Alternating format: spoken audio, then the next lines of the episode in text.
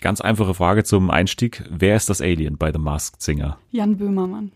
Ja, du bist also Anhänger der Big Böhmi Theory. Absolut. Okay, sehr gut. Wir werden nämlich heute weiterhin dranbleiben an der Big Böhmi Theory. Hashtag Big Böhmi Theory gilt immer noch. Wir werden uns aber auch ein bisschen populärere Theorien anschauen, und zwar zu Luke Rockridge vor allem, Alec Völkel. Aber wir haben auch ein paar eigene Ideen zum Alien. Also alles das gibt's jetzt gleich. Außerdem unser Fazit zum Sommerhaus und vor allem natürlich das große Wiedersehen. Da hat's ordentlich gekracht. Werden wir uns anschauen. Prince Charming gab's noch. Der Vergleich zur Bachelorette liegt ja aktuell auf der Hand. Wie fällt der aus? Ähm, sehr nüchtern für die Bachelorette, ehrlich gesagt. Also Prince Charming liegt da auf jeden Fall sehr gut vor. Viele neue Shows stellen wir vor bei den News. Erste Moderatoren für die Raab Late Night. Und wir spielen ein Spiel, nämlich. What's wrong? Ja, du musst aus drei erkennen, welches Showformat ich mir ausgedacht habe. Alles das jetzt bei Fernsehen für alle. TV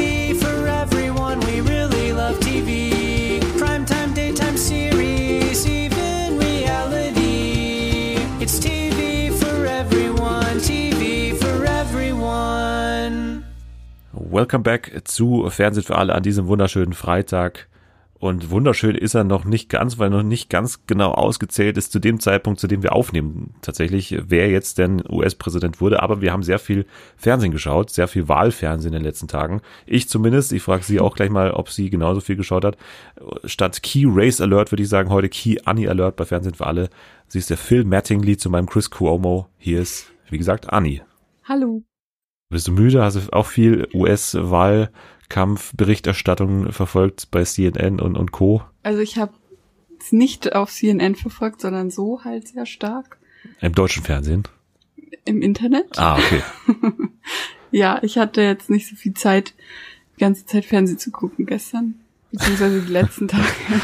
Das ist schon mal eine super sympathische Aussage am Anfang eines Fernsehpodcasts, wenn Ja. einer der beiden sagt, ich schaue übrigens gar nicht so viel Fernsehen. Ich habe übrigens gar keinen Fernseher mehr. Das ist auch eine tolle Aussage gleich mal. Ja, ich habe noch einen. Du hast noch einen, Ich okay, noch- das ist schon mal sehr gut. Wir haben, sprechen ja heute auch über ganz viele Sachen, die auch im linearen Fernsehen tatsächlich laufen. Aber auch ein paar äh, Streaming-Sachen über Prince Charming werden wir gleich sprechen.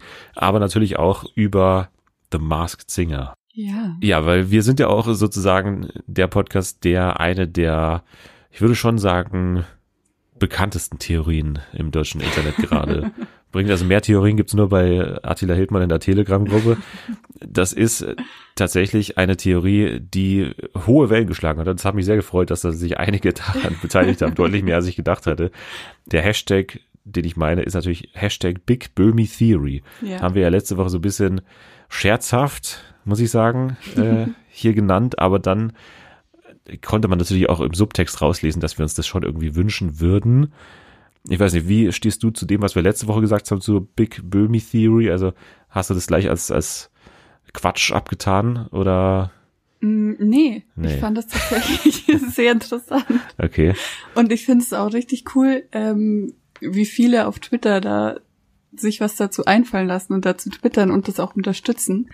Und ich bin auch immer noch nicht so abgeneigt der Theorie gegenüber, aber ich glaube, du selbst bist jetzt nicht mehr so der Fan von deiner eigenen Theorie. Ich habe ja letzte Woche schon sehr deutlich gemacht, dass ich eigentlich nicht an diese Theorie glaube und es ist eigentlich auch keine wirkliche Theorie, weil es halt auf so Meta-Hinweisen beruht. Also wie der merkwürdige Tweet von Jan Böhmermann mit, Mhm. mit dem Song, ne, was er getwittert hat.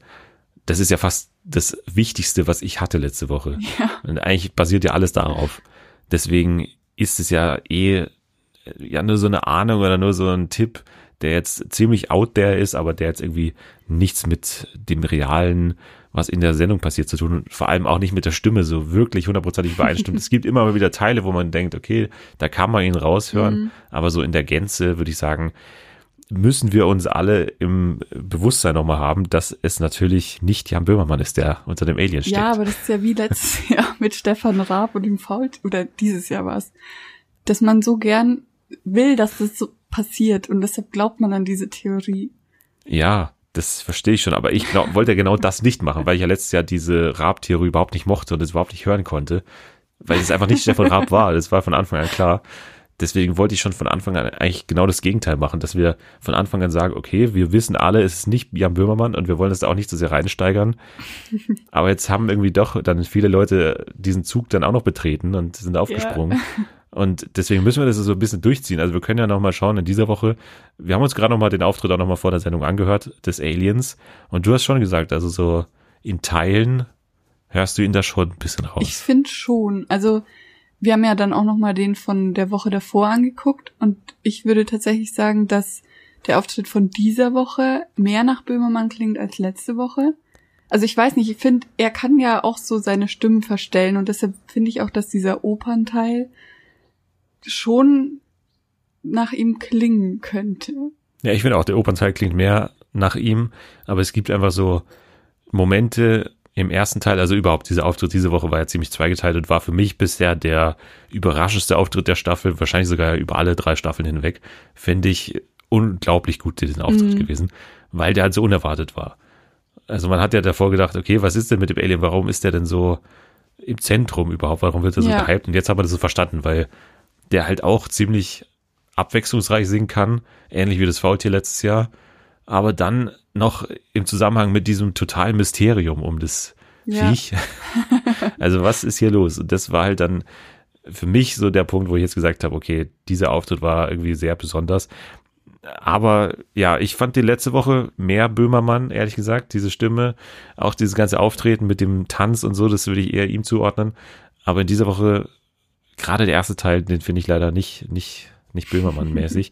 Aber wir haben wieder Indizien drin gehabt, die darauf hindeuten, auf die Big Böhmi Theory. Also wir hatten diese neue Heimat und äh, auch diesen Mhm. neuen Freund. Also da war ja das mit dem Kühlschrank und so. Ja. Also kann man natürlich alles mit äh, dem, dem ZDF oder sowas in Verbindung bringen, Senderwechsel und so weiter. Dann hatten wir auch noch einen alten Retro-TV, also ein Fernsehgerät, hatten wir auch noch drin, würde natürlich auch sehr gut passen. Zweite Sprache weiß ich nicht, glaube ich eher nicht. Dann hatten wir natürlich noch seinen Song auf Italienisch, beziehungsweise er hat ja auf Italienisch zum Teil Ja. gesungen. Und da würde ich einfach nur noch- mal kurz auf einen Auftritt hinweisen von einem jungen Künstler, der auch Jan Böhmermann heißt. Der klingt zwar von der Stimme sehr, sehr anders, aber es zeigt zumindest mal, dass er auf anderen Sprachen auch singen kann. Das hören wir uns jetzt noch mal kurz an. Contradiction.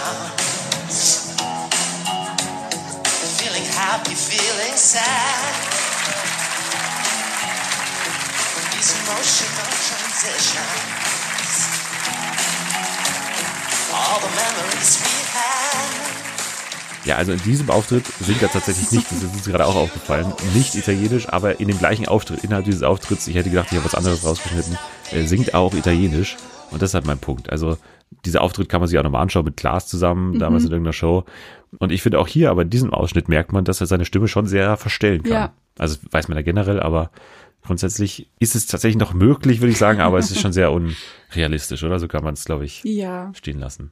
Kommen wir mal zu deutlich realistischen Theorien. Wir wollen uns heute eigentlich nur mit dem Alien beschäftigen, weil eigentlich alle anderen mehr oder weniger klar sind. Wir hatten eine schöne Demaskierung von, Ja. von Silvi Mais, fand ich.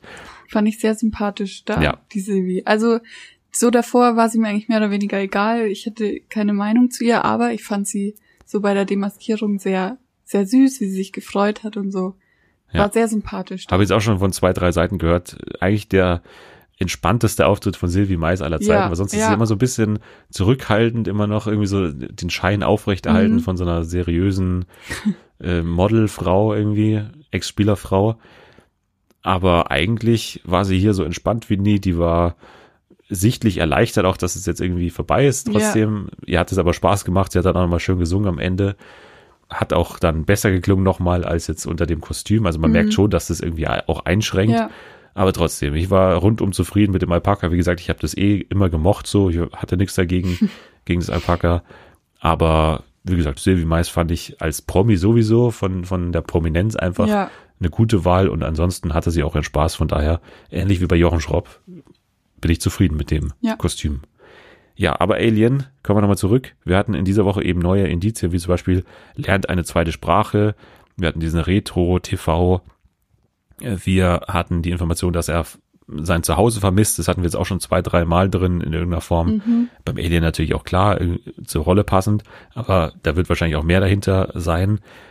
Dann hatten wir eben diese Nummer mit dem Kühlschrank. Wir hatten Herz schlägt für seine neue Heimat. Neue Heimatmelodie gefunden, hieß es. Und eben der Tipp mit dem Italienischen, wobei wir eigentlich beide sagen, das klingt jetzt nicht nach einem Muttersprachler Nee. Italienisch und auch nicht nach einem Opernsänger, Nee. dieser Teil. Deswegen würde ich das eher mal nicht als großen Hinweis sehen. Nee.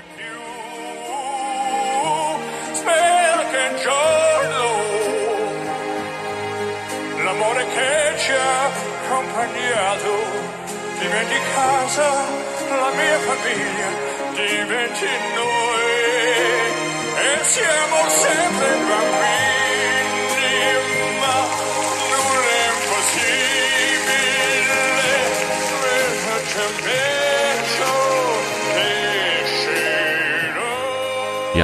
aber die wahrscheinlichsten Theorien sind immer noch, meiner Meinung nach, und darüber wird am meisten diskutiert, Luke Mockridge und Alec Völkel. Ja. Was sagst du zu den beiden Namen? Ja, wir hatten uns ja davor schon kurz unterhalten und wir haben beide gesagt, dass sie eigentlich besser singen, als der Alien singt. Aber weil man ja nicht weiß, inwiefern schränkt mich dieses Kostüm ein, kann es natürlich sein, dass es so anstrengend ist und ich, obwohl ich professioneller Sänger bin, ähm, meine Töne nicht so halten kann wie ohne Maske. Könnte beides sein, theoretisch. Die Woche vor dieser Woche fand ich klang sehr nach Alec Völkel, aber theoretisch keine Ahnung, könnte beides sein. Ja, ich äh, bin halt immer noch irritiert so vom Auftreten des Aliens, weil es schon eher in so eine Entertainer-Richtung geht. Und Alec Völkel ist ja jetzt mal einfach Sänger und ich würde es mit ihm nicht so in Verbindung bringen. Wenn man sich nochmal vor allem die Enden der Songs anschaut, dann ist es oftmals so, weiß nicht, so sehr locker und irgendwie so, als würde er jetzt nicht zu sehr auf seine Stimme geben, beziehungsweise, dass er sich da nicht so drauf konzentriert, sondern eher so entertainen will einfach. Also klar ist Alec, und das haben wir auch bei The Mole zum Beispiel gesehen, schon jetzt auch in dieser Entertainment-Branche irgendwie drin und jetzt nicht nur noch Sänger, Ja, aber irgendwie, also irgendwas passt für mich bei dem Auftreten nicht. Aber bei Tom Beck zum Beispiel habe ich es ja auch überhaupt nicht glauben können, anhand, anhand des Auftretens von dem Mhm. Faultier. Für mich auch realistischer als Luke Mockridge, weil Luke Mockridge höre glaub- ich da nach wie vor nicht raus. Ich habe so viele Vergleiche mir angehört. Das kann doch nicht sein. Das ist ich doch nicht Luke auch, Mockridge. dass Luke Mockridge einfach so viele Leute nerven würde, wenn er das wäre. Weil ich finde, das ist eh schon so eine gehypte Person an sich, also aber ohne Grund. Also beziehungsweise Naja. nicht ohne Grund, aber man muss ihn jetzt nicht so überhypen, wie er gehypt wird. Also es ist schon ein bisschen übertrieben. Und dann nochmal so einen Aufriss zu machen wegen dem Alien. Und dann ist da nur Luke Mockridge drunter, der eh schon so mega gehypt wird, fände ich jetzt persönlich sehr enttäuschend. Ja, aber du persönlich. Ich glaube, aus ProSieben-Sicht würde es absolut Ja, Sinn okay. machen. Also da würde man den wirklich schon. sehr hypen. Aber so was ich jetzt so rauslese, auch von Twitter und so, ja, sind, gut, aber ich, das, ist halt, Leute, das ist, so, sind halt nicht die Leute, die die Sendung machen. Ja. Also ich ha, habe das versucht, mal ein bisschen objektiv zu sehen. Ich glaube schon, dass Luke Mockridge als Name diesen Hype rechtfertigen würde. ja, also das, glaube ich schon, weil er halt Aber wirklich der Star von Sat 1 ist und ja, so ein bisschen auch indirekt Nachfolger von Stefan Raab in der Form. ja, ich, ich sag nur, was, was so natürlich Talk of the Town ist. Ich wäre da nicht sozusagen beleidigt, wenn er es ist. Auch wenn ich es langweilig fände, weil es irgendwie klar ist, so Ja. großer Typ, irgendwie, der, der einigermaßen gut singt. Aber wie gesagt, von der Stimme höre ich es einfach nicht raus. Also wir wissen auch von Luke Mockridge, dass er unglaublich gut die Stimme verstellen kann. Mhm. Aber es gibt so unverwechselbare Laute in der Stimme oder auch in der Aussprache von einzelnen Wörtern im Alien-Kostüm. Also dieser Typ hat einfach eine Aussprache, die ich mit Luke Mockridge nicht in Verbindung bringen, beziehungsweise da muss er schon sehr gut die Stimme verstellen, dass er auf so Kleinigkeiten achtet, wie zum Beispiel jetzt, wenn wir mal auf die Aussprache des Ts achten. Ich habe ja nochmal aus, ja, wir werden jetzt hier sehr detektivisch, aber hören wir uns nochmal den Auftritt in dieser Woche an und, und achtet mal auf das T. Das ist für mich nicht Luke Mockridge.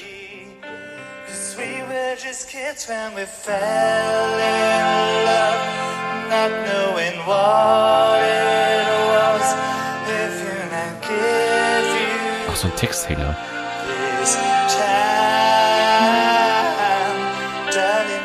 Ja, dieses, dieses Darling mit, mit, mit dem D, das, Also gerade hat es auch mega was vom Wendler nochmal. ja, das sage ich ja immer, wenn man den Wendler hören will, dann hört man beim Alien den Wendler halt einfach. So, jetzt äh, können wir hier ausmachen. Aber ja, wie gesagt, es sind so für mich unverwechselbare Laute drin, anhand derer man das Alien für mich irgendwie catchen kann. Also das sind so die, finde ich, die hoffnungsvollsten Hinweise, die wir haben. Aber ich bringe es nicht zusammen. Entweder da, da verstellt jemand die Stimme, entweder ich kenne die Stimme nicht. Ich, ich habe so oft überlegt, also es, ich bin da wirklich ratlos. Ich, ich weiß es einfach nicht. Ich kann nicht sagen, dass ich eine Ahnung habe, wer das ist. Und das ist halt ein Problem für mich. das, damit kann Hält ich nicht das umgehen. wach abends. Absolut. Also ich äh, höre mir wirklich ganz oft nochmal auf mit so ganz laut, ich äh, tue mal die Ohrstift, also Ohr, äh, hier Kopfhörer rein, ganz laut, damit ich so jeden kleinen Laut höre. Oh Gott. Und es ist wirklich, Trommelfälle sind auch so gestört. ja, aber ich, ich, ich komme ja keinen Schritt weiter leider. Aber wir haben auch bei Luke Mockridge eben so Meta-Hinweise, die ich schon recht eindeutig finde, dass das ist. Also das ist für mich so das, das was mich noch an der Theorie Luke Mockridge schon dranhält. Und zwar hat er im Podcast mit äh, Barbara Schöneberger gesagt, ja, so, es war so eine ganz komische Äußerung, so, die ich nicht so wirklich reingepasst hat. Und der Podcast ist, glaube ich, am 23. Oktober rausgekommen. Ja, ich fühle mich manchmal wie ein Alien. Hat er so mittendrin gesagt einfach. Also erstmal haben die ja so Verträge, dass das schon sehr streng ist, dass Ja. sie überhaupt was sagen dürfen. Deswegen, also das ist vielleicht dann, macht es ein bisschen unrealistischer, aber so, ich weiß nicht, es gibt ja gar keinen Sinn. So, warum Ja. würde er das sagen, außer dass er halt weiß, dass er da verdächtigt wird vielleicht irgendwann oder schon verdächtigt wurde. Und dann spielt er halt so ein bisschen damit oder ist es halt. Ja, ich glaube eher ersteres. Also, dass er so damit spielt. Ja, Vielleicht wurde ihm ja auch aufgetragen, du tu mal so, als wärst du es, damit wir noch ein bisschen mehr verwirren können oder so. wie gesagt, kann ich mir auch gut vorstellen. In der Great Night Show gab es auch einen Satz, so mittendrin hat er dann irgendwie gesagt, ja, ich stehe ja in letzter Zeit auf UFOs oder irgendwie so, eine, so ein Kommentar Hä? zu UFOs. Wenn ich es jetzt wäre, dann wären das ja schon sehr eindeutige Hinweise darauf. Und das wäre ja dann ein bisschen blöd. Oder Ja. nicht? ja, wie gesagt, ich finde es auch irgendwie zu eindeutig, so, wenn man das Ja. so sagt. Aber es ist halt schon auch ein guter Hinweis, den man nicht ignorieren kann. Und in der Rategruppe gab es auch eine Person, da weiß ich mal nicht, wie, wie sehr man diesen Personen vertrauen kann, aber eine Person hat geschrieben, dass sie bei der Aufzeichnung von der Great Night Show war, bei dieser TV-Ausgabe, TV-Special, wo sie dann so über Fernsehen geredet haben. Und da war ja auch Alexander Klavs zu Gast. Und äh, da waren anscheinend die Mikros aus, war so in der Drehpause oder so. Und da hat sie die beiden gehört, wie Luke Mockridge Alexander Klavs gefragt hat, ob er auch für Masked Singer gefragt wurde. Also das ist, also Ja, wir ich müssen weiß alles wirklich nicht, wie, wie viel man da auf so, so eine Aussage, ja, und dann hat, habe ich gehört, wie die miteinander geflüstert haben und natürlich waren die Mikros aus, das hat keiner außer mir gehört, aber der hat das gesagt. Ja, Ja. Ich weiß es auch nicht. Ich würde da jetzt auch noch- nicht so die hundertprozentige Sicherheit dahinter legen, aber es sind halt so Meta-Hinweise, die man einfach nicht ignorieren kann. Wir hatten auch natürlich beim Alien äh, das mit dem sehr sensiblen Gehör. Wir wissen, Luke Mockridge hat ein absolutes Gehör. Mhm. Äh, Also das passt schon mal sehr gut. Commodore 64 und diese ganzen auch Retro-TV und so, das passt natürlich alles perfekt zu Luke Mockridge. Auch mit der Sprache und so. Mit der Sprache. Zweite Heimat. Und, Genau, er kommt aus Kanada, von ganz weit weg.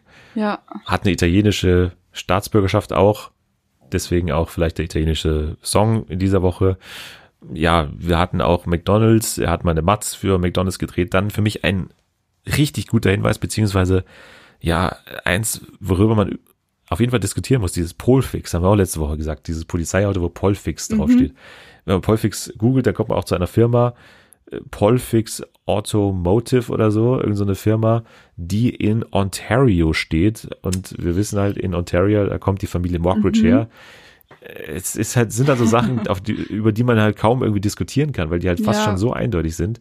Aber wie gesagt, nochmal, wir hatten letztes Jahr beim Roboter hatten wir Silbereisen drin, wir hatten beim Faultier die Klamotten von Stefan Raab drin und so weiter. Also wir hatten auch übrigens diese Woche beim Frosch die Titelmelodie von Take Me Out drin, ah. was auch so klar war, dass es so ein bisschen hindeuten sollte auf Ralf Schmitz irgendwie. Ja. Also wir hatten schon immer wieder diese Ablenkungsmanöver da drin in diesen Indizienmatzen. Deswegen, ich würde es noch nicht so als hundertprozentigen Beweis sehen, aber auch das passt schon sehr gut alles zu Luke Mockridge. Leider. Ich, also wir können den Namen einfach nicht ignorieren aufgrund dessen. So. Bei Alec Völkel würden halt dafür sprechen, dass er schon mal Old McDonalds gecovert hat, also den Song Ja, würde zu McDonalds passen. Dann hatten wir das Werbeplakat in Folge 1. Er war früher Grafiker und hat solche Werbeplakate eben gestaltet. Da stand auch drauf äh, Salsa Picante. Würde dazu passen, dass er ein Grillbuch äh, rausgebracht hat. Und er kommt anscheinend immer auch zu spät, was anscheinend so unter Boss Hoss Fans ganz bekannt ist. okay. Und das war ja auch in der ersten Folge so, dass Ja. das Alien zu spät kam. Hm. ja, das sind so die Tipps, die wir halt nicht ignorieren dürfen. Ich würde sagen, dass für mich deutlich wahrscheinlicher Alec Völkel ist, auch wenn ich es noch nicht zu 100% mit dieser Entertainer-Rolle des Aliens irgendwie in Verbindung bringe, aber für mich der realistischere Name. Andere Tipps, die ich jetzt nur noch mal hier so nennen würde, immer noch unser Marian Gold-Tipp, finde ich eben auch von der Stimme ganz gut. Aber auch hier verstehe ich, würde ich den Hype nicht verstehen Mhm. und so und, und auch dieses ganze Auftreten. Henry Maske, finde ich einfach geil, wenn äh, Maske, Mars Singer, ne, ist ja, Oh.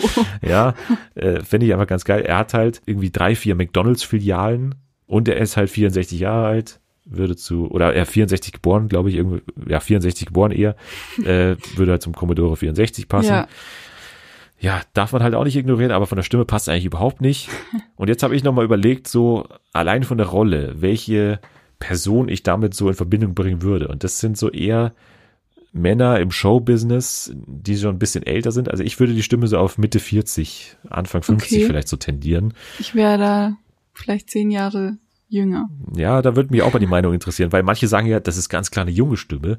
Aber das ist doch keine junge Stimme. Was hört ihr denn da? Das ist doch eine alte aber Stimme. ich hätte jetzt schon gesagt, so Ende 30, Anfang 40. Ja, Anfang 40 lasse ich noch mit mir reden, aber das wäre ja so Luke Mockridge Alter. Vom Alter passt schon mal gar nicht zu Luke Mockridge. Aber ich habe jetzt mal überlegt, so in diesem Entertainer äh, Kosmos, so in dem Alter. Ich habe mir überlegt, Rick Cavanian, was mit dem? Kommt auch von weit her, Armenien, glaube ich, kommt der Name her. Auch ein Stimmkünstler so, er kann gut die Stimme verstellen.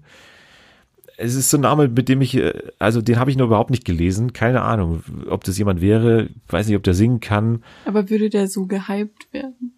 Weiß man nicht, aber ich meine, Tom Beck wurde auch gehypt. Es ist also klar, es ist ein guter Name, aber also Rick Cavanian ist halt ein Entertainer, der, dem würde ich sowas schon zutrauen, aber es gibt halt so kaum Hinweise zu dem. Keine Ahnung, es wäre jetzt nur eine Idee von mir, den ich jetzt überhaupt noch nicht gelesen habe. Genauso wie Christian Tramitz hier. Mhm, ja. keine Ahnung. Der wäre mir schon zu alt. Ja, weiß man nicht, weiß man nicht. Aber auch so ein Name, den ich jetzt noch nicht gelesen habe, den würde ich jetzt mal so in die Richtung packen zumindest. So kein Sänger, dem traue ich aber schon zu, dass er einigermaßen gut singen kann aus irgendeinem ja, Grund. ja. Aber ja, es gibt halt keine Hinweise so.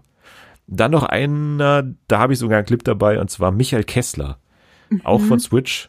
Oder was heißt auch? Ich komme noch zu einem von Switch. Max Giermann habe ich auch noch als Tipp dabei. Weil dem kann man halt das immer zutrauen, dass er alle Stimmen im Prinzip irgendwie nachmachen kann, so. Dass man ihn überhaupt nicht erkennt. Also Max Giermann würde ich auch nochmal hier reinpacken. Aber Michael Kessler habe ich einen Clip dabei. Die Stimme, ja, ich weiß nicht, die klingt schon ähnlich. Aber, also er singt tatsächlich, es gibt einen Auftritt bei YouTube, wo er irgendwie Weihnachtssongs singt. Und das hören wir uns nochmal kurz an. Ja, entscheidet selbst. Help to make the season bright. Tiny tots with Dieses their Tiny Tots, wir wieder das eyes T all aglow will find it hard to sleep tonight.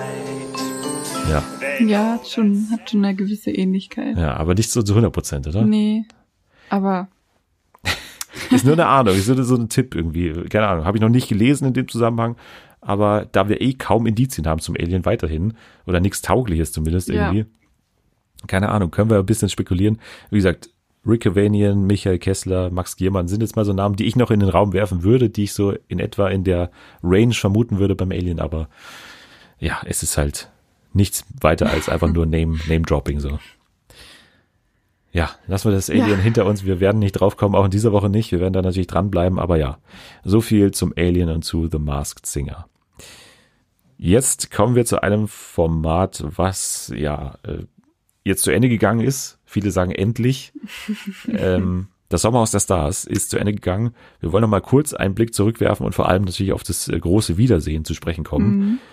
Das war ja schon, also bei ganz vielen, da wurde lang darauf hingesehen, sage ich mal. Also, weil viele halt sich gefragt haben, was passiert da jetzt? Viele haben so einen Hals aufeinander. ja, Viele gingen da auch mit so einer Pulsader rein und wollten das noch klären und das noch klären. Hat's für dich so den Hype gerechtfertigt jetzt im Rückblick? Mhm, nee. Also schon teilweise, ich fand es auch gut, so wie Eva sich dargestellt hat nochmal. Also ja, sie hat es nochmal gut reflektiert und hat auch am Schluss nochmal was sehr Wichtiges auch gesagt, von wegen, dass wegen Leuten wie Lisha oder Annemarie oder so es auch im echten Leben Leute gibt, die sich wegen sowas verletzen würden, wegen so Mobbing. Aber ich fand, dass ähm, die Mobber nicht so zur Rechenschaft gezogen worden sind, wie sie eigentlich, also wie es richtig gewesen wäre. Also ich finde, man hätte noch mehr, also Angela Fingererben hätte da noch mehr drauf eingehen sollen. Oder ja, es war mehr so, ja, wie hast du dich gefühlt? Wie stehst du dazu? Und nicht, warum hast du das gemacht? Oder das war scheiße, warum? So, also sie hat denen mehr Möglichkeit gegeben, das nochmal ähm, positiver darzustellen, als es eigentlich war. Ja. Auch hier hat man wieder sehr vertraut, wie die Zuschauer das selbst sich zusammenreimen Ja. oder selbst ein Urteil bilden. Also das habe ich ja schon die ganze Staffel über gesagt, dass man das eigentlich immer sehr gut macht, finde ich. Aber hier hatte man halt wieder, ähnlich wie bei Promis unter Palmen damals, hier hat man halt jetzt mal jemanden da, der irgendwie unabhängig ist und der das mal einordnen kann. Jetzt, da hat man Jochen Schropp sitzen gehabt, jetzt hatte man hier Angela Fingererben sitzen gehabt und ich fand auch, dass es zwar besser lief als bei Promis unter Palmen, aber trotzdem hat man so ein paar Chancen verstreichen lassen, da nochmal wirklich jetzt zumindest eine Entschuldigung mal einzufordern. Ja. Also eine öffentliche Entschuldigung. Das Wort Entschuldigung kam ja von keinem von dieser Mobber-Truppe. Die haben zwar hin und wieder gesagt, ja, da erkenne ich mich nicht wieder oder Ja, da immer- muss ich nochmal drüber genau. nachdenken oder so irgendwie. Sie haben immer drum rumgeredet, aber Ja. das Wort Entschuldigung fiel kein einziges Mal oder es tut mir leid oder so. Genau, und da hätte man halt nochmal wirklich nachfragen müssen. Tut's dir jetzt leid? Also würdest du jetzt Eva hier mal anschauen und ihr in die Augen schauen und sagen, ja, es tut mir leid, Ja. so die ganze Nummer. Aber es ist eben nicht passiert. Und das ist schon schwierig. Wir hatten aber den sehr guten Einspieler, finde ich, mit dieser ganzen Manipulation. Also wenn man das, Das, nochmal war so krank. Wenn man das Also, nochmal auf einen Schlag gesehen hat, dann war das schon extrem so gut geschnitten. Ja. Also, ja, Hut ab.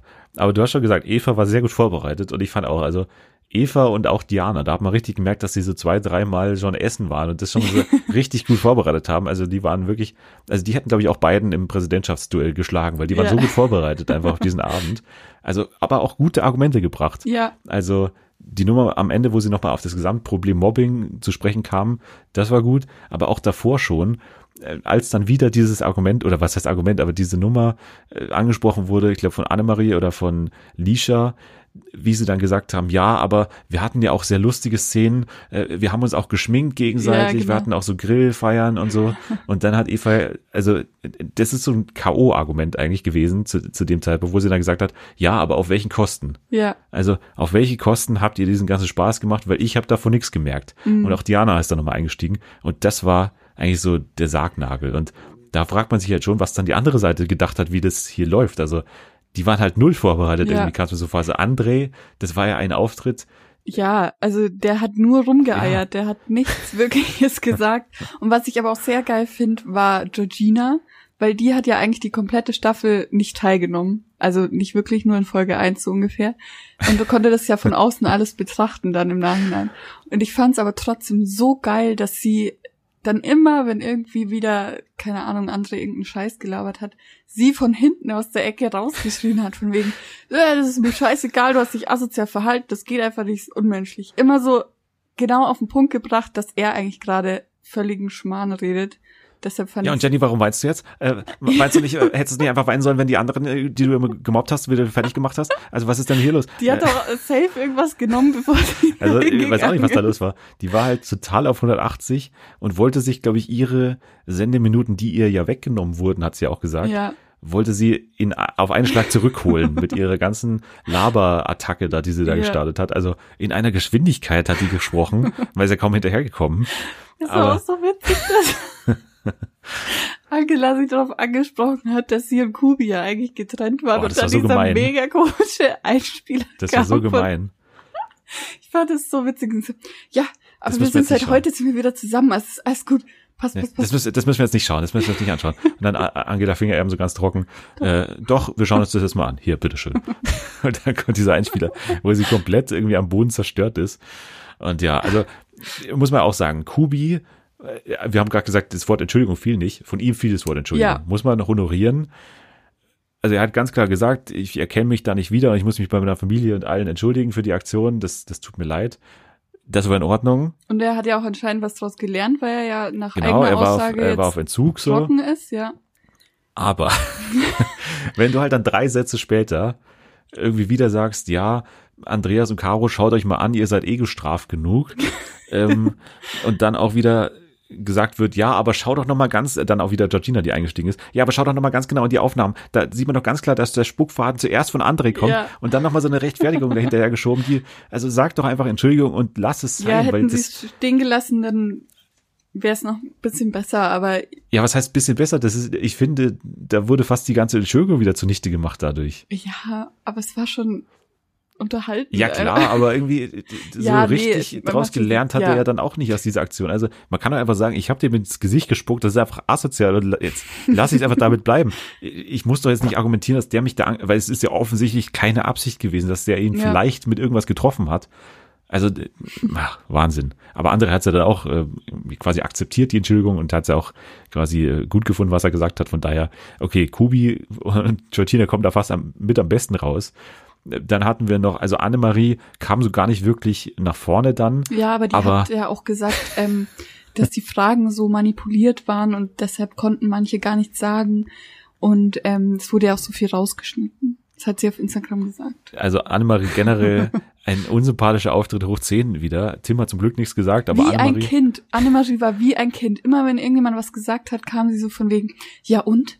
Das ist mir doch egal. Ja. Bla, bla, bla. So richtig so. bei Diana und Michael, als sie dann nochmal gesagt haben, ja, ich, wir haben übrigens unsere ganze Gage gespendet, direkt nach dem Ja. Mobbing-Aufruf da von, von Eva. Ja. Und dann sagt, also in dieser Situation das zu sagen, das hat überhaupt nicht reingepasst. Dann wieder Annemarie sagt, ja, sollen wir jetzt alle sagen, wie wir an karitative Zwecke hier unsere Sachen spenden? Sollen wir das jetzt alle aufzählen? Die ist so, so böswillig, Ja, einfach so ohne Grund. So Hauptsache, ich kann was Böses Ja, und vor allem so sagen. taktlos. Das macht ja. Ja. in dieser Gelegenheit, zu dieser Gelegenheit überhaupt gar keinen Sinn. Oder das ist halt so, ja, das ist äh, gar keinen Sinn äh, für, für den richtigen Zeitpunkt, wann man etwas sagt. Und also Diana war auch sehr gut, muss man sagen. Sie hatte au- auch einmal diesen sehr pathetischen, diese Ansprache, wo sie dann nochmal komplett ausgeholt ja, hat. so ein bisschen esoterisch hier so. Genau.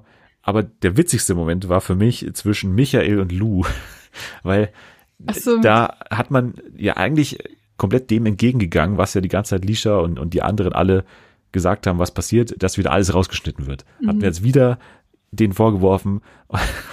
Dann, das war so richtig gemein, dass sie diesen äh, Moment nicht rausgeschnitten haben. Als dann irgendwann äh, Lou sagt irgendwas, dann kommt Michael von hinten und, und spricht kurz was an und dann äh, ja will sich so, man äh, merkt richtig, wie er sich in seiner Männlichkeit so aufspielen will. Und, und Lou sagt dann, ja, jetzt lass mich doch mal ausreden, jetzt lass mich doch mal ausreden. Ich will doch nur kurz ausreden, jetzt lass mich doch wieder mal kurz ausreden. Und dann wird die ganze Stimmung wieder leise und er hat kurz die Möglichkeit zu sprechen und, und weiß dann nicht, was er sagen soll, weil er einfach so ein Idiot ist, der sich nicht mal für drei Sekunden irgendwas merken kann. Und dass dieser Moment nicht rausgeschnitten wurde und auch ihm niemand hilft, also Lisha hilft ihm ja Ja. auch nicht, wieder seinen Gedanken zu fassen und auch Angela Fingererben sagt äh, nichts und lässt ihn so komplett auflaufen. Also perfekt, finde ich. Ja. Exakt diesen Vorwurf sich genommen und einfach gesagt, okay, dann schneiden wir das jetzt auch nicht raus. Wo er sich da komplett zum Affen macht. Naja, irgendwas noch, was du ansprechen wolltest, weil ansonsten. Ähm, also man weiß ja nicht, wie das zusammengeschnitten wurde, aber zum Beispiel Henning und Denise haben nichts gesagt. Ja, kein, gut. kein Wort. Fand ich geil. ähm, hier, wie heißt die, Michaela und Martin? ja. Ähm, Die waren im auch vielleicht ein, zwei Sätze oder so, keine Ahnung. ja, und was man vielleicht noch erwähnen sollte, Caro und Ja, Andreas haben gewonnen. genau, hätten wir vielleicht schon mal früher sagen können, aber ja, ist Ja. halt auch recht egal so. Äh, Ja, ich- sollen sie mit ihren 50.000 Euro da auch. ich hätte es mit Diana und Michael mehr leben können, so, ja, aber, aber, ist jetzt auch nicht das Ende der Welt, wenn die jetzt gewinnen. Ja. Keine Ahnung. Ja, hast du äh, Dianas Song gehört? habe ich nicht gehört, nee. Die, also, das ist auf jeden Fall lohnenswert. Solange sie nicht das da- Alien ist, dann werde ich mir auch, glaube ich, eher nicht anhören. Ich wollte noch kurz den RTL-Unterhaltungschef zitieren, weil der hat ein Interview gegeben bei übermedien.de Mhm. und hat so ja über die Staffel nochmal gesprochen. Und sie haben halt auch da sehr viele Sachen eingeräumt. Also wo man sich auch fragen kann, okay, warum habt ihr es dann überhaupt ausgestrahlt? Er sagt in ganz vielen Variationen, dass das Mobbing weder gepusht wurde noch gewollt war von RTL. Diese Eskalation und Aggressivität und das ganze unangenehme negative Gefühl, das in der Staffel steckt, hat uns persönlich auch sehr betroffen gemacht. Und, und ja, Konflikte sind generell etwas, was Unterhaltung treibt, aber die Art und Weise, wie diese verschiedenen Konflikte sich in der Staffel hochgeschaukelt haben, das ist meiner Meinung nach Quotengift für den Sonntagabend. Und das ist ja Okay. auch in verschiedener Form das, was wir gesagt haben. Also, dass es dann irgendwann natürlich ermüdend war, Mhm. Aber er sagt halt auch gleichzeitig, wir konnten es nicht rausschneiden, weil wir sind halt dann eher für uns der Meinung, dass wir halt schon das so darstellen wollen, wie es halt auch passiert ist.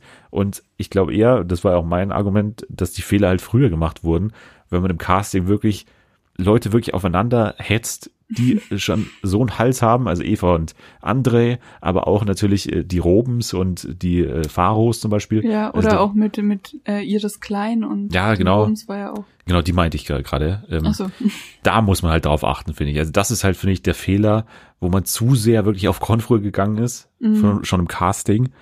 Aber letztendlich muss ich sagen, wenn dann halt was passiert, finde ich, muss man es auch zeigen. Und dann ist es halt ermüdend und dann ist es vielleicht tatsächlich nicht mehr so unterhaltsam, weil halt immer wieder dasselbe passiert. Aber für mich besteht halt nicht, oder ich sehe es halt auch so, dass man die Sachen dann halt zeigen muss, leider. Auch wenn sie vielleicht wehtun Ja. und, und halt asozial sind. Aber das ist halt, was passiert ist. Und das ist halt auch Reality-Fernsehen, so ein bisschen. Ja, damit können wir es, glaube ich, abhaken für dieses Jahr das Sommerhaus der Stars. Wir freuen, also ich freue mich schon wieder auf nächstes Jahr. Und ich bin ja generell schon unterhalten gewesen von der Staffel und fand die auch sehr, sehr gut. Letzte Staffel war natürlich so das Nonplusultra.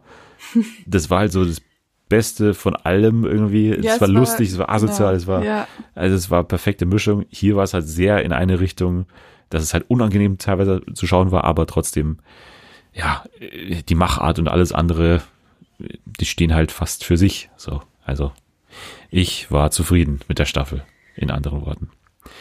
Also war es für dich auch so die liebste Trash-Show des Jahres oder, ja, es Kannst du war dich da schon die, entscheiden? die krasseste, Ja. sagen wir mal so. aber so Ranking, Ja, doch. Also es war halt schon so, alle sind dabei und alle denken so dasselbe und man hat so einen gemeinsamen Hass so auf diese Kandidaten und das hat irgendwie die Sendung dann doch ein bisschen besser gemacht und ich fand halt zum Beispiel Promi BB war halt einfach nicht mal ansatzweise so viel Konfro und so viel Trash und sonst gab's jetzt auch noch nicht so viel. Love Island war noch, ja, ich bin das da mich raus.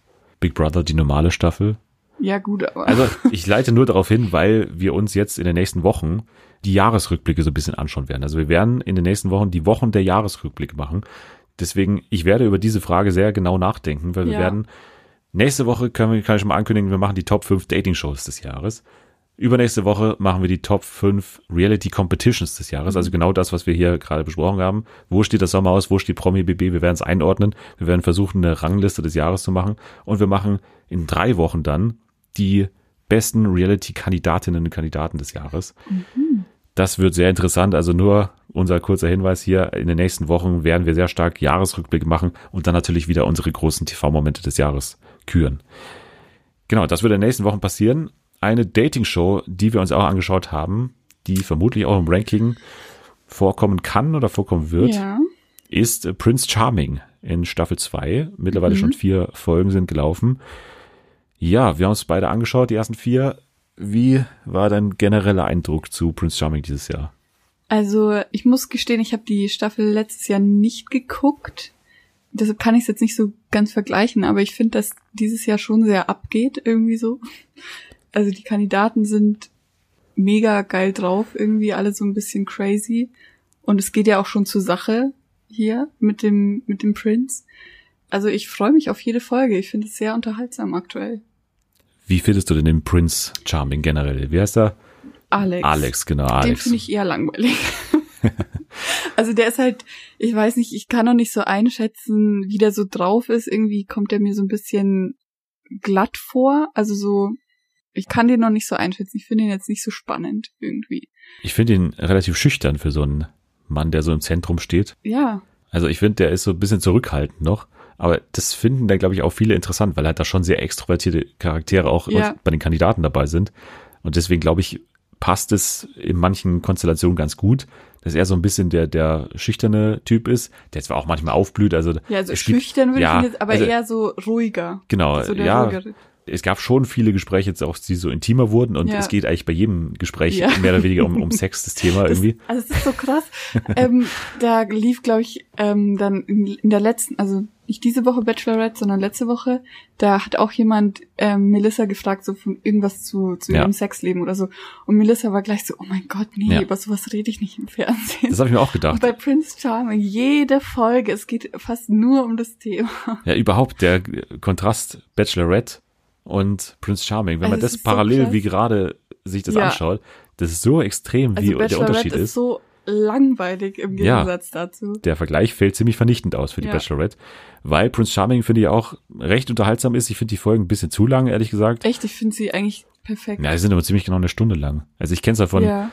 jetzt aktuell Ex on the Beach zum Beispiel, die sind halt immer so 40, 45 Minuten lang. Das ist halt schon nochmal ein bisschen weniger und da passiert halt irgendwie mehr so. Aber es ist halt dieser klassische Aufbau mit Einzeldates, Gruppendates und so, dann hat man immer schon eine gute Aus, ja, aber man äh, hat gute Abwechslung auch drin. nicht eine halbe Stunde äh, Rosenverteilung oder Krawattenverteilung, sondern das ist auch meistens Ja, das geht ein 10 bisschen Minuten. zügiger, ja. Genau, aber jetzt Kandidaten haben wir ja auch hier dabei, Ja. die teilweise auffällig sind, teilweise noch ein bisschen zurückhaltend sind, beziehungsweise noch nicht so irgendwie gezeigt wurden. Wer würdest du denn sagen, ist so der herausstechende Kandidat oder vielleicht mehrere? Uh, also ich finde Gino äh, sehr interessant. Ja, der war ja gleich als erster drin. Genau, der ist ja auch noch Drag Queen sozusagen, aber tritt bis jetzt nur als Mann auf sozusagen. Also genau, nächste Woche, glaube ich, äh, hat er seinen ersten Auftritt als Genau. Gina, keine Ahnung. David ist natürlich auch noch sehr auffällig. Der ähm, schminkt sich auch. So Plus Size, äh, so verkauft er sich auch so ein Genau, bisschen, ja. ja.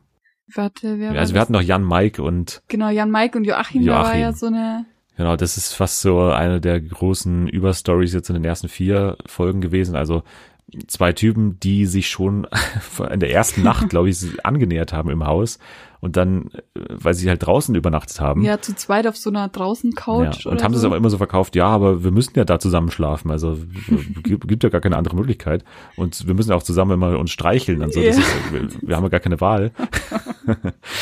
aber muss man auch sagen, beide gehen, finde ich, schon relativ gut mit der Situation um, weil sie jetzt nicht so aneinander klammern irgendwie, zumindest kommt es Ja. nicht so vor. Also Mhm. die äh, sind schon noch, glaube ich, interessiert an dem Prinz. Also Ja. Bei Joachim merkt man es ja, also da ist ja schon der Funken übergesprungen im, im äh, wie heißt er? Im, Im Sexkeller. Im Sexkeller, genau. Da war der Prinz tatsächlich da im Haus und haben zusammen Abend gegessen. Joachim und er sind dann irgendwie zusammen so unten in diesen Keller reingegangen und das klingt. ja. äh, und dann ging's los. Also dann haben sie sich richtig abgeknutscht. Das Ja. war mal ein Kuss, der, der schon sehr äh, bildlich war, würde ich ja, mal sagen. genau, so kann man es ausdrücken. Ja. Ja, was sagst du? Hat der eine Chance, dieser Joachim? Also der ist ja schon, also ich finde, beide passen nicht so wirklich zusammen, weil die sehr Nee, ähnlich sind. Ja, die sind genau. beide so Und- zurückhaltend. Ähm, jetzt in, in der letzten Folge hatten die ja ein Einzeldate und da hat der Joachim ja auch gesagt, er möchte keine Kinder oder er kann sich das nicht vorstellen. Ja. Und der Prinz hat aber klar gesagt, er möchte gerne Kinder und vor allem dann auch, also am liebsten ein eigenes. Also halt Leiblich. ein leibliches, genau. Aktuell macht es vielleicht noch nicht so viel aus, aber ich denke, wenn es dann weniger werden, dann ähm, glaube ich, wird er deswegen aussortiert. ja. Ich denke auch, dass das nicht so für den Sieg ist. Also Nee. die flirten so miteinander und ja, aber grundsätzlich habe ich auch nicht das Gefühl, dass da so mehr draus werden könnte. Ein anderes Date, wo es recht ernst wurde, war das Date mit Lauritz, war glaube Mhm. ich das erste Date gleich. Ja, Da habe ich schon eher das Gefühl, dass das in eine Richtung gehen kann, dass das das auch ein Siegkandidat ist. aber ich finde Lauritz ein bisschen anstrengend, so von seiner Persönlichkeit her. Der ist immer gleich so, ah, der gehört mir und ich spuck dem anderen jetzt ins Glas, weil Ja. der hatte schon einen Kuss mit dem und ich noch nicht. Und äh, äh. Aber ich finde ihn halt total anders in den Gruppensituationen als mit ihm alleine. Also mit ihm alleine fand ich ihn eigentlich mm, total umgänglich. ja, Aber so in der Gruppensituation da war er der irgendwie. so, so ja, drüber. ja, genau, da, da hat er diese bitchy Rolle irgendwie eingenommen, was irgendwie nicht zu ihm passt, so finde ich, keine Ahnung. Das ist ja eher so ein Gino-Part, Ja, also zu ihm ja. passt halt irgendwie, aber Mhm. zu ihm irgendwie nicht. Aber ja, da könnte ich mir eher vorstellen, dass es was wird. Also er hatte auch dann jetzt in der neuesten Folge so das Geständnis, dass er in dieser Fetischwelt unterwegs ist. Mhm. Ja, mit Lack und Leder und mit, mit Fesseln und so weiter, das ist so seins. Aber der Prinz hat auch gesagt, das ist eigentlich okay Ja. mit mir, das ist, äh, ja, mach. ja, Benedetto ist leider schon raus. Es war auch ein auffälligerer Kandidat. Ja. Es war so ein bisschen der junge Matthias Mangiapane, würde ich sagen. Echt? Vom Aussehen her, finde Ja, ich. doch ein bisschen. Von Anfang an war der ja so, ja, ich, oder er nennt sich selber so den It-Boy von Köln und so. Mhm. Und dann ging ja schon, ein paar Leute kannten ihn auch und meinten dann so, ja, der meint's nicht so ernst hier, der ist nur auf Follower aus. Und der war auch ein bisschen komisch. Also der hat dann Ja. auch immer so, er hat von sich selber gesagt, er hat so zwei Seiten und dann war auch immer so, der Typ muss mich ansprechen und ich gehe da jetzt nicht auf ihn zu und dann wurde er immer so wütend und ich steche euch alle ab und so und Ja, Der wievielte Kandidat in einer Trash-Show ist es jetzt in diesem Jahr, der irgendwie gedroht hat, die Leute abzustechen? So scherzhaft, wie er ja auch gesagt hat. Aber Shanna hat es ja auch scherzhaft gesagt Ja. bei Promi Bibi. ja, also der war auch ein bisschen schräg, aber ist jetzt auch schon raus. Ich hoffe, wir sehen den wieder irgendwie. Ich hoffe, wir sehen ihn nochmal. Weiß nicht. Ich, ich fand den irgendwie gut, keine Ahnung. Der war halt auch so, dass er jetzt nicht auf diese Gemeinschaftsnummer immer so abgefahren ist. Mhm. Also das, da wäre ich wahrscheinlich auch der Typ dafür, der dann bei diesen ganzen Singabenden da irgendwie auch keinen Bock drauf hätte, da immer sich so zu verkleiden und da, also das, da, da kann ich ihn schon verstehen, dass man da immer nicht so Bock drauf hat. Deswegen Benedetto fand ich ganz gut. Ja, ansonsten, Andrea ist auch noch ziemlich auffällig, so ein kleiner Friseur, ne? Ja, ein kleiner ja, Friseur. ja. ja. Und der hatte den ersten Kuss mit Ja. dem Prinz. Und der bildet sich darauf ganz schön viel ein, Ja. sagen wir mal so. Er ist schon sehr eifersüchtig und mh, will den Prinzen auch immer so in Anspruch nehmen. Finde ich auch anstrengend. Also, weiß nicht, der ist dann auch immer gleich, wenn irgendwas gibt, so, ja, aber ich hatte ja den ersten Kuss und ich bin derjenige und bla bla bla und dann geht er, schnappt ihn immer gleich und so. Und der ist, wird jetzt auch gerade ein bisschen hinterhältig, finde ich. Also er Ja. versucht so andere ähm, ein bisschen runterzumachen. Da gab es die Szene, wo, also David, der sich ja so ein bisschen als Plus-Size verkauft, wurde dann von ihm so ein bisschen, ähm, eigentlich nicht ein bisschen, sondern er wurde so offensichtlich, unangenehm. hat Andrea Oh Gott. ihm mitgeteilt, dass er zu fett ist. Da finde ich auch den Michael sehr cool, äh, der immer gleich so so die Ja. Stimme der Vernunft ist Oh. und so, ja, jetzt beruhigt euch. Aber der geht mir auch so auf die Nerven, ey. Der redet so schlimm. Ich kann nicht zuhören. Auch in den, äh, hier bei der Krawattenvergabe immer, wie der dann immer so reagiert und so, der, der bricht ja teilweise immer in Tränen aus und so. Ja. Oh. der, ist, der ist so drüber auch, der ist so emotional. Ja, aber irgendwie, ich finde ihn trotzdem gut, weil er erkennt, wann, Ja, wann klar. es zu viel ist und wann man wieder. Der so sagt schon richtige Sachen, aber Ja. die ganze Art finde ich irgendwie, also ich, ich komme ja immer mit so emotionalen Menschen irgendwie, das ist mir immer suspekt, wenn immer Leute bei alle Kleinigkeiten so heulen und so. Aber ja, gut. Ja, ansonsten hatten wir ein interessantes Date noch, was wir vielleicht ansprechen können, und zwar das Gips-Date, Oh ja. wo sie sich, und da ist auch unser äh, Favorit, glaube ich, dabei. Oder zumindest von mir, der, äh, der Muckimann. Der Adrian. Ach, der ist so toll, oder? Der ist doch so super. süß. Der ist super. Also das ist wirklich ein, ein so, so ein bisschen wie Misha, Ja, würde ich genau, sagen. Der schaut ja. ein bisschen wie Misha aus, aber halt in schwul. und dann hatten sie so ein Gips-Date, wo so vier Männer, glaube ich, da waren. Und ja, mussten sich eben so gegenseitig eingipsen. Und Also so ja, Gewisse Körperteile halt. ja, genau. Genau. Und mussten sich dann eben so einreiben und so. Und bei ihm wurde der Oberarm eingegipst, weil er Mhm. halt auch ziemlich breit ist. Und also ihn finde ich toll, aber es gab noch eine andere tolle Aktion mit ja, Arne, glaube ich. Arne hat sich den ähm, Hintern äh, eingipsen lassen und zwar, also komplett, er hat komplett sich ausgezogen und hat dann sich da hinten seinen Arsch eingegipst. Ja, vor allem erst so die Arschritze hat er noch selber Ja. gemacht. Das, das beim Date, ey, was ist das? ist halt auch nur Prince Charming Things irgendwie. Ja. Stell dir das mal bei der Bachelorette Ja. vor, nie im Leben. Ja, die würde Aber- abreißen, glaube ich, wenn das passieren würde. Ja, also es war sehr, sehr cool irgendwie, das Date. Ich mag auch, ähm, ich glaube Vincent ist, heißt der? Ja, es gibt Winzer, Der, aber ich weiß gerade ähm, nicht, wie der der aussieht. war auch bei dem Date dabei, der Künstler, der in London Ah, irgendwie ja. studiert. ja, der ist noch ganz gut. Den finde ich einfach so süß, weil der ist so, so, Normal so irgendwie. Ja. klein und so nett und irgendwie, schaut, ja, der ist einfach so, ich mag den voll, aber ich Ja. glaube auch nicht, dass der äh, wirklich weit kommt. Ja. Aber der, ich glaube, das ist auch noch einer von meinen Favoriten. Ja, der Face-Tattoo-Mann und Sascha sind rausgeflogen jetzt in dieser Woche. Flo heißt der übrigens. Flo heißt er, okay. Aber ja, bei den beiden hatte ich eh nicht das Gefühl, dass das was werden kann. Also vor allem der Face-Tattoo-Mann, der war mir irgendwie auch zu alt, finde ich. Also der. Du musst mal bei dem aufs Instagram gepasst. gehen, ey, der ist richtig, Okay. richtig krass unterwegs. Hängt er sich auch so einer Decke auf und so. Und Nicht ganz so krass, aber die Bilder, die er da hochlädt, sind schon, sehr künstlerisch. genau. Ja. gut, aber äh, wenn du jetzt einen Favoriten sagen müsstest, wer es denn am Ende wird. Oh. Also ich kann am Anfang, ich glaube, es ist Lauritz. Ich, Ja. ich habe irgendwie das Gefühl, es ist Lauritz. Ja, Lauritz, glaube ich, hat da ganz gute Chancen. Ich muss jetzt gerade überlegen, wer ist denn da überhaupt noch alles drin, die wir jetzt nicht genannt haben.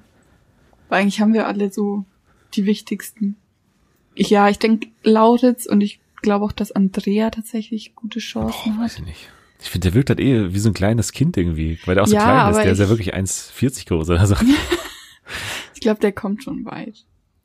Ja. Ja. Aber bei ihm merkt man, finde ich, am meisten, dass der noch woanders auch hin will. So. Ja, doch. Also ich kann mir den sehr gut in, so ein bisschen der, der Sam Dillon, auch auch Jahr. Gino. Also auch Ja. Gino will doch noch woanders hin. Also kann ich mir auch vorstellen, ja. Ja gut, Prince Charming, wir bleiben da dran, wenn irgendwas ähnliches wie das Gibbs-Date nochmal passieren sollte, dann werden wir da auf jeden Fall zu sprechen kommen drauf. Ja, aber ansonsten sind wir zufrieden mit der Staffel. ja, Ja. absolut. Absolut, sehr gut. Dann äh, schaue ich auf die Uhr. Wir haben noch äh, Zeit für äh, paar kleinere News. Und zwar haben wir ja letzte Woche schon gesagt, dass es bald losgeht mit der Raab Late Night bei TV Now. Täglich frisch geröstet war ja der sehr tolle Titel, den man sich da ausgedacht hat. Und das ist ja auch so ein Konzept, was ein bisschen Fragezeichen aufwirft, dass es so ein bisschen eine Mischung aus Late Night und Roast ist. Also so, es gibt einen Host und der wird gleichzeitig, während er moderiert, geröstet, wie es ja heißt, von einem Roaster, Von einem Röster. von einem Röster. Täglich wird das ausgestrahlt werden. Es gibt erstmal nur acht Folgen und es gibt halt wechselnde Moderatoren. So, und jetzt wurde bekannt, wer denn da so vor der Kamera stehen wird. Und der erste Host in der ersten Show wird niemand geringeres sein als Ralf Möller. Okay. Also es, dieses Format wirft irgendwie immer mehr Fragezeichen auf, je mehr da bekannt wird. Also Ralf für die erste Show auch noch. Das ist doch voll das Risiko. Der ist kein Moderator, der, keine Ahnung, irgendwie, klar kennt er sich vielleicht mit dieser Late-Night-Kultur dadurch aus, dass er halt in den USA lebt und mag das vielleicht auch gerne. Aber für die erste Show finde ich schon relativ risikoreich. Und ja, auch die anderen, also die da noch kommen werden. Also Nasan Eckes ist noch hier dabei. Evelyn Bodecki Gott, was? und Mario Basler. Das sind die drei, die noch da in irgendeiner Form so vor der eine Kamera stehen merkwürdige würden. Mi- Mischung irgendwie. Ich weiß nicht, also Raab und dann wählt er Evelyn Bodecki aus. Warum das? Also, keine Ahnung, ich Nee. verstehe es nicht. Ja. Ich kann mir das auch nicht vorstellen im Moment. Ich werde es mal anschauen, aber ja, ich bin da jetzt nicht sonderlich euphorisch jetzt deswegen Mhm. irgendwie. Ja. Das ist täglich frisch geröstet. Raab ist ja damit quasi von ProSieben zu RTL oder in den RTL-Konzern zumindest gewechselt. Und einer ist von RTL zu ProSieben gewechselt, und zwar Jenke von Wilmsdorf. Mhm. Und da beginnt am, da, da gibt's ja auch diesen mega pathetischen Spot jetzt schon. Hast du den schon gesehen? Diesen, Nee. Es war auch während Mars Singer, wo Jenke so eine Minute lang fast irgendwie so durch, durch eine alte Industriehalle geht und dann so gesagt wird, ja, ich bin der Wahrheit verpflichtet. Ich werde wieder meine Experimente Gott. machen. So ganz pathetisch, so ganz äh, hochgestochen irgendwie. Aber es gibt halt jetzt einen ersten Tag, wo er dann eben äh, seine eigene Sendung haben wird, und zwar am Montag, den 30. November um 20.15 Uhr, wird es eine Art Jenke-Experiment geben. Und zwar heißt die neue Sendung einfach nur Jenke, Punkt, also Jenke. Okay. Mhm. So. Und er macht das Schönheitsexperiment. Für immer jung, aber zu welchem Preis? Ein Experiment, das unter die Haut geht, verspricht ProSieben. Okay, Das also heißt, lässt äh, er sich Botox spritzen. da gehe ich auch davon aus. Also inwiefern sich das jetzt vom Jenke-Experiment bei RTL abhebt, wird man dann sehen, Ja. was da dann anders ist. Aber es klingt jetzt erstmal wie ein ganz normales Jenke-Experiment, wie wir es schon auch gesehen haben. So. Aber es sind ja auch noch mehrere Formate mit ihm angedacht. Also es wurde, glaube ich, auch mal über so ein Talk-Format mit ihm gesprochen. Okay. Ja, wird dann eben im nächsten Jahr wahrscheinlich kommen, aber das wird so sein erster Auftritt sein bei ProSieben dann am Montag, den 30. November. Ja, zwei Tage davor, am Samstag, kehrt eine Show zurück, auf die wir uns auf jeden Fall schon freuen, und zwar das Duell um die Welt. Team Joko gegen Team Klaas. Zwei Neufolgen gibt's am 28. November und am 5. Dezember. Es wird ohne Studiopublikum aufgezeichnet werden und auch die Promis sind noch nicht bekannt, aber die Zielländer sind bekannt und es fällt auf, beziehungsweise es wurde ja auch so äh, angekündigt, dass die Reisen zum Teil vor Corona stattfanden und zum Teil auch dann im Sommer gedreht wurde Mhm. und dann halt vor allem in Europa auch gedreht Ja. wurden. Gedreht wurde also in Griechenland, Italien, Tschechien, Island, Norwegen, Schweiz, Polen, Liechtenstein und Russland. Aber was da passiert, weiß man noch nicht. Bei Baywatch Berlin gab es ja, glaube ich, einmal diese Geschichte zu Liechtenstein. Das war diese Nummer mit dem Schwein oder was da, die Pistole oder irgendwas. Äh, Hat doch Klaas mal erzählt. Das hörst du doch auch, oder? Ja, aber ich kann. Da hat er irgendwas erzählt mit so erinnern. einer Pistole, dass irgend, auf irgendjemand geschossen wird. Ah, okay. Ja, und das ist, glaube ich, diese Lichtenstein-Nummer. Also das war das Einzige, was mir so bekannt vorkam. Ich habe auch mal, glaube ich, irgendwo aufgeschnappt, dass Axel Stein dabei sein soll. Aber weiß nicht, inwiefern das bestätigt ist. Ist ja auch ein ganz realistischer Name dafür. Aber ja, Joko und Klaas sind ja auch ziemliche Kindsköpfe, oder? Würdest du sagen? Ja. Kindsköpfe. Was ist das jetzt für eine Überleitung? Ja, weil bei RTL haben wir auch schon mal angekündigt, wird es äh, eine Show geben, die heißt Der König der Kindsköpfe. Okay. Das ist die Show, die ähm, ja bei Twitter auf jeden Fall viele Fans haben wird. Und zwar ist es die Show mit äh, Oliver Pocher, Mario Barth und Kristall. Die Also drei eine, werden gegeneinander antreten. eine schlimmere Kombi gibt's doch gar nicht. Ja, da muss man schon weit suchen, glaube ich, um sowas zu finden, dass alle drei so gesammelt in einer Show vorkommen. Und zwar, äh, ja, wird es ein ziemlich, ja, ich finde, ungewöhnliches Konzept sein, vor allem aufgrund des Ausstrahlungstages. Und zwar wird es immer dienstags um 20.15 Uhr laufen. Also ähnlich wie Joko und Klaas gegen ProSieben zum Beispiel. Ist man vielleicht auch auf den Trichter da gekommen. Ab dem 1. Dezember, vier Wochen lang, vier Sendungen gibt's. In den ersten drei Folgen kämpfen zwei gegeneinander. Einer denkt sich die Challenges immer aus. Erstes Pocher, da treten dann also Mario Barth gegen Kristall an. Dann ist es Mario Barth, der sich die Sachen ausdenkt und dann ist es Kristall. Okay. Und in der vierten Sendung wird es dann eine Moderatorin geben, und zwar äh, Laura von Torra. Die kommt dann da rein und moderiert es. Und man kann sich eben in den vorherigen Folgen Vorteile für das Finale erkämpfen. Und da kann man dann Ah, eben okay. der, der König der Kindsköpfe werden. Okay. der König der Kindsköpfe werden. So, das ist dann der Titel, den man dann hat. Aber ja, das ist für mich alles, äh, also Nicht, nicht, nee. nicht interessant. Ach, ich sehe auch schon wieder das typische RTL-Set, wahrscheinlich das gleiche wie bei der Jauch Gottschalk Schöneberger Ja. Show. Diese riesen glänzenden Studios, wo irgendwie nichts Besonderes drin steht, was alles irgendwie wie nach der ultimativen Chartshow von vor 20 Jahren aussieht. Aber ja, das, das wird dann eben passiert bei RTL im Dezember. Also das wird so der, der RTL-Advent werden. Immer Super. die, die, die Da Pocher, freut man sich doch. Kristall und Mario Barth Show. Das ist sehr sinnlich. Besinnlich, ja. okay. Dann gibt's ein Quiz von Jörg Pilawa, was jetzt nicht die große Überschrift ist, mal wieder. Der Quiz-Onkel wird jetzt hier ein weiteres Quiz machen. Und zwar wird es eine Eurovisionsshow sein, also Deutschland, Österreich, Schweiz. Ach so. Nee, nicht Eurovision. nee, Ich war Quiz. ganz kurz excited. Ja, Quiz ohne Grenzen. Das Excited Level geht ganz stark wieder zurück. Ja. Quiz ohne Grenzen. 12. Dezember im ersten ORF und Schweizer Fernsehen. Acht Promis aus acht Ländern kämpfen um 50.000 Euro. Okay. Und so typische öffentlich-rechtliche Promis werden hier antreten, wie zum Beispiel DJ Bobo für die Schweiz, Ja, Samu Haber für Finnland, Miroslav Nemec Mhm. für Kroatien und Emilia Schüle für Russland. Zum Beispiel, das sind die ersten vier, die bekannt sind. Die anderen sind noch nicht Okay. bekannt. Ja. Hätte Ja. jetzt mal mit Vanessa Mai noch gerechnet für Kroatien, aber gut. Nico Santos dann für Spanien so. Ja, das wäre dann wieder der Free ESC 2.0. Ja, aber die haben sich ja auch an den Klischees ja. bedient. Nee, eher noch so Semino Rossi für Italien oder sowas. da rechne ich noch damit. Apropos Vanessa Mai, deswegen habe ich sie gerade genannt. Da gibt's eine neue Talkshow mit Vanessa Mai und zwar produziert vom SWR, aber nicht ausgestrahlt im SWR, sondern bei YouTube. Und das ist auch ein Konzept, was so, ja, ich kann verstehen, dass es irgendwo mal in einem Brainstorming genannt wurde, aber eigentlich müsste man da das Brainstorming sofort abbrechen und sagen, das machen wir definitiv nicht. Und zwar, ja, werden da Promis mit Vanessa Mai talken, aber der Clou ist, dass beide auf einem Laufrad stehen. Gott. Wow. Ja, äh, On My Way heißt es. Also Mai, Ja. ja, hast du verstanden? ab dem 5. November immer donnerstags ab 17 Uhr, also seit gestern. Und oder? wie lang soll das, also wie lang dauert Keine so ein- Ahnung. Aber nicht, keine Ahnung. Äh, Gastgeberinnen und Gäste stehen auf einem Laufrad. Erst gibt's einen lockeren Trab, dann wird das Band immer schneller und steiler und am Ende gibt's auch noch den Schlussspurt.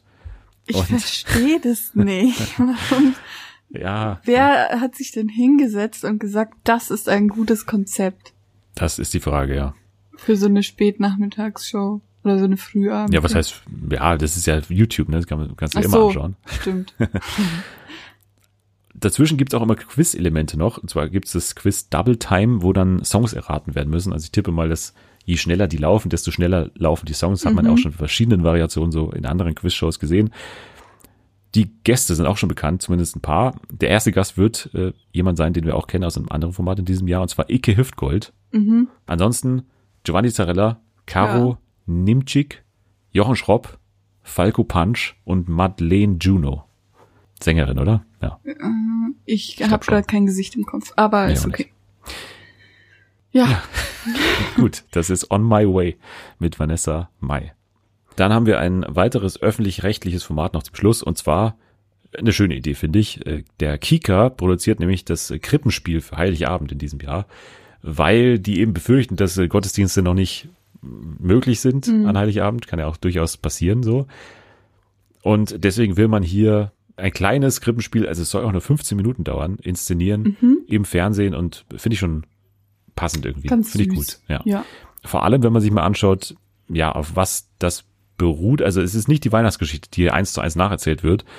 Und zwar basiert es auf dem Buch, glaube ja, aus der Geschichte Paule und das Krippenspiel aus dem Buch Paule ist ein Glücksgriff von Kirsten Boje. Kirsten Boje hat auch gesagt, es ist ein Krippenspiel, das alle mit einbezieht, bei dem Maria ein muslimisches Mädchen und der Verkündungsengel schwarz ist. Also es soll wohl sehr, sehr modern und sehr, sehr frei umgesetzt werden. Also ich finde es eine schöne Idee zum Abschluss und schon mal natürlich die ersten Vorboten für unsere Weihnachtsshow, die wir dieses Jahr auch wieder machen. Natürlich auch im Dezember machen wir Weihnachten vorm Fernseher wieder unser Weihnachtsspecial von Fernsehen für alle. Da freue ich mich auch schon sehr drauf. Vielleicht auch, ja, das wird dann noch nicht gelaufen sein, das Krippenspiel. Aber vielleicht machen wir unser eigenes Krippenspiel. Ja, uh. hey, voll die gute. Idee. Ja, muss ich So. gleich mal aufschreiben. aufschreiben. Okay. Gut, dann kommen wir noch, jetzt haben wir schon viele neue Konzepte gehört, kommen wir noch zu weiteren neuen Konzepten und zwar bei einem Spiel, was wir auch schon lange nicht mehr gespielt haben, und zwar What's Wrong. Yes. Ist ja immer daran gebunden, wie viel auch äh, ja, an anderen Konzepten vorgestellt wird, weil nur dann kann ich mir ein weiteres ausdenken, was dann hier falsch sein wird. Und zwar wird es jetzt hier wieder so sein, wie immer, drei Konzepte, eins davon ist von mir erdacht, die anderen werden tatsächlich so umgesetzt werden. Und ja, ich fange einfach mal an. Ja, du sagst mir an. dann, was, was falsch ist. Und zwar, das erste Format kommt von Vox eventuell, und zwar heißt es die Hitwisser. Okay. Im neuen Primetime-Quiz Die Hitwisser dürfen Musikfans und selbsternannte Musikexperten endlich beweisen, was sie drauf haben. Die vier Promi-Teams bestehend aus Tim Melzer und Sascha, Jan Köppen und Laura von Torra, Verona Poth und ihr Sohn Diego sowie Stefanie Hertel und Lenny Lanner stellen sich zahlreichen Rätseln rund um Stars und Hits der Musikgeschichte. In 25 Frage- und 5 Bonusspielrunden stellen sich die Hitwisser einem launigen Wettkampf um die musikalische Ehre. In Einspielfilmen wird nicht nur in musikalischen Erinnerungen geschwelgt, denn anschließend gilt es, Fragen zum Song oder Interpreten richtig zu beantworten. Wer über Fachwissen verfügt, ist im Vorteil, allerdings kann auch mit unnützem, aufgeschnapptem oder hergeleitetem Wissen gepunktet werden. Die Zuschauer sind eingeladen, vor dem Fernsehbildschirm mitzuraten, mitzusingen und sich von der ein oder anderen musikalischen Anekdote der Promis überraschen zu lassen. Ja. Ja, Also ich finde, das wäre bestimmt ein Format, das funktionieren würde. So Mhm. Musik geht immer im deutschen Fernsehen, irgendwie so. Und ich finde auch, dass die Promi-Paare, die da teilnehmen, sehr realistisch klingen. So Tim Melzer und Sascha hatten wir ja eh schon mal die sind eh Kombination. befreundet miteinander, ja. Genau, und auch Verona Verona. Poth mit ihrem Sohn finde ich witzig. Also ist alles, das klingt, stimmig. klingt gut, ja. Okay. Nächstes Format. Bucketlist Spiel um deinen Traum für Sat 1. Die actionreiche neue Game Show ist die erste Sendung, in der sich Kandidaten ihre Preise selbst aussuchen dürfen, für die sie schließlich kämpfen. Zu Beginn der Show erklären die Spieler im Gespräch mit Moderatorin Angelina Kirsch, welche fünf Preise sie auf ihre Bucketlist setzen. Ein riesiger LED-Monitor, der stets am Ende der jeweiligen Challenge wartet und die Kandidaten entscheidend motivieren soll. Den Wunschträumen der Spieler sind dabei fast keine Grenzen gesetzt, doch Vorsicht, je wertvoller und exklusiver der gewählte Preis ist, desto schwieriger sind die abwechslungsreichen Parcours, die fehlerfrei gemeistert werden müssen. Scheitert der Kandidat, wird der jeweilige Preis von der Bucketlist gestrichen und der Traum zerplatzt. Okay, ganz nett. Ich glaube zu wissen, dass ja Angelina Kirsch jetzt hier so bei Sat 1, war das Sat 1, wo sie Ja, ja, vermehrt da. eingesetzt wird? Ist da hingewechselt. Die hat ja jetzt auch äh, hier, wie heißt es, äh, The Taste gemacht. Ja. Okay, nächstes Format für Kabel 1. Die PS-Perlen, Make-up und Motoröl. Oh. Laute Autos, Werkzeug und jede Menge Motoröl. Eigentlich ein von Männern dominiertes Berufsfeld. Dass es aber auch Frauen ordentlich qualmen lassen können, beweisen die PS-Perlen. Ob Fahrzeugsattlerin, Tuning-Expertin oder Kfz-Meisterin, die Damen lieben ihre Jobs und alle verbindet eine große PS-Leidenschaft. Diese Powerfrauen haben Benzin im Blut und außerdem überzeugen sie durch Kompetenz, Charme und flotte Sprüche und stehen dem vermeintlich stärkeren Geschlecht in nichts nach. Kabel 1 begleitet die taffen und bezaubernden Sympathieträgerinnen in der von Männern dominierten Autowelt und lassen den Zuschauer am authentischen, unverfälschten Alltag der charismatischen Ladies teilhaben.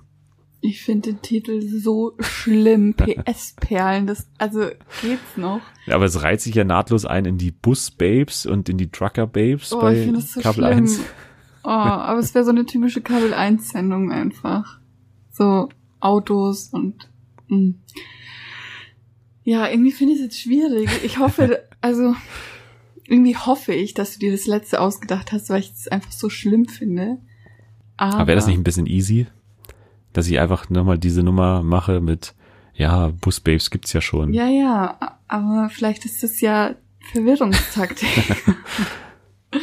bin mir auch bei der zweiten nicht sicher, aber da bin ich jetzt einfach persönlich nicht von überzeugt. Aber ich weiß nicht, ob du dir sowas Langweiliges ausdenken willst.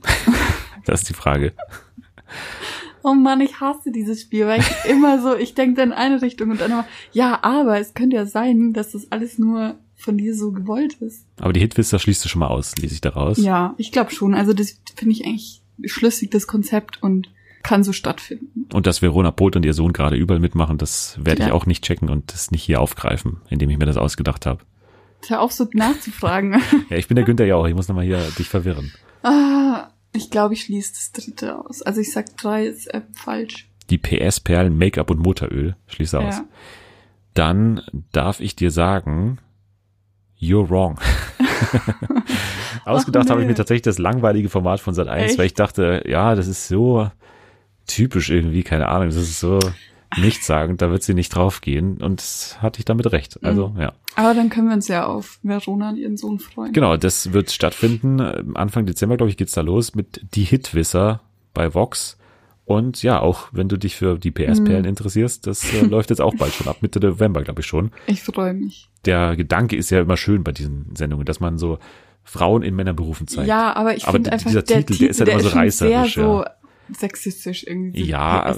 Perlen. Na gut, aber die beschreiben sich wahrscheinlich immer selbst so. Also ich finde das immer, die Bus-Babes und die Trucker-Babes. Aber ich finde, ist ja- Babes ist nicht so ein schlimmer Begriff wie Perle. Ich finde Perle ist, Ja, die wollen halt diese Alliteration ja am PS-Perlen. Ja. Keine Ahnung, was da sonst in der Auswahl war, aber ja, ist halt so. Make-up und Motoröl, da wollte man auch nochmal schön das, Ja. die Alliteration haben. Genau. äh, Aber gut. Dann kann man dir gerne folgen, wenn man weitere Theorien auch lesen will Mhm. zu dem Alien, falls du noch irgendwelche Ideen hast, Ja, dann kann man das wo machen? Auf Twitter Ja, unter Anilovs U. okay. Genau. wird auch verlinkt sein in der Beschreibung, kann man draufklicken. Da ist auch verlinkt der Twitter-Account von dieser Sendung, also @fernsehenfa. Meiner ist auch verlinkt, alles andere ist auch verlinkt. Äh, Einfach mal draufklicken, da gibt's immer was Schönes zu sehen in der Beschreibung. Hashtag Fernsehen für alle, da kann man auch äh, nochmal dann vor allem zu The Mars Singer auch twittern, zu Ja. Alien-Theorien. Wir brauchen Alien-Theorien. Hashtag Big Böhmi Theory. Ja, die ist weiterhin existent, gibt's immer noch. Fünf Sterne kann man auch hinterlassen. Da fand ich übrigens eine schöne neue Review, toll, da, da kam rein, ähm, drollig. Einfach nur das Wort Ja, drollig und fünf Sterne wurde das gegeben. ist absolut zutreffend. Ja, also, wenn ihr weitere so tolle Ideen habt, dann macht da gerne weiter. Dann sage ich danke fürs dabei sein für diese Woche. Danke, dass ich hier sein durfte. Immer wieder gerne. Nächste Woche dann, wie gesagt, unsere großen Jahresrückblickswochen beginnen mit den Top 5 Dating-Shows des Jahres nächste Woche. Außerdem reden wir über eine der besten Serien des Jahres, und zwar I May Destroy You von Michaela Cole, von vielen gefeiert worden. Und vielleicht auch ein paar erste Worte zum ZDF-Magazin Royal mit Jan Böhmermann. Wird ja auch heute am Freitag zum ersten Mal laufen. Und wir verfolgen natürlich weiter, was das Alien macht bei The Masked Singer. Okay, ihr könnt äh, jetzt äh, also schon mal abschalten. Wir ja, schmieren uns jetzt Motoröl nochmal ins Gesicht für, und, und bewerben uns dann bei den PS-Perlen für die nächste Staffel. Sehr gut, also nächste Woche. Ciao.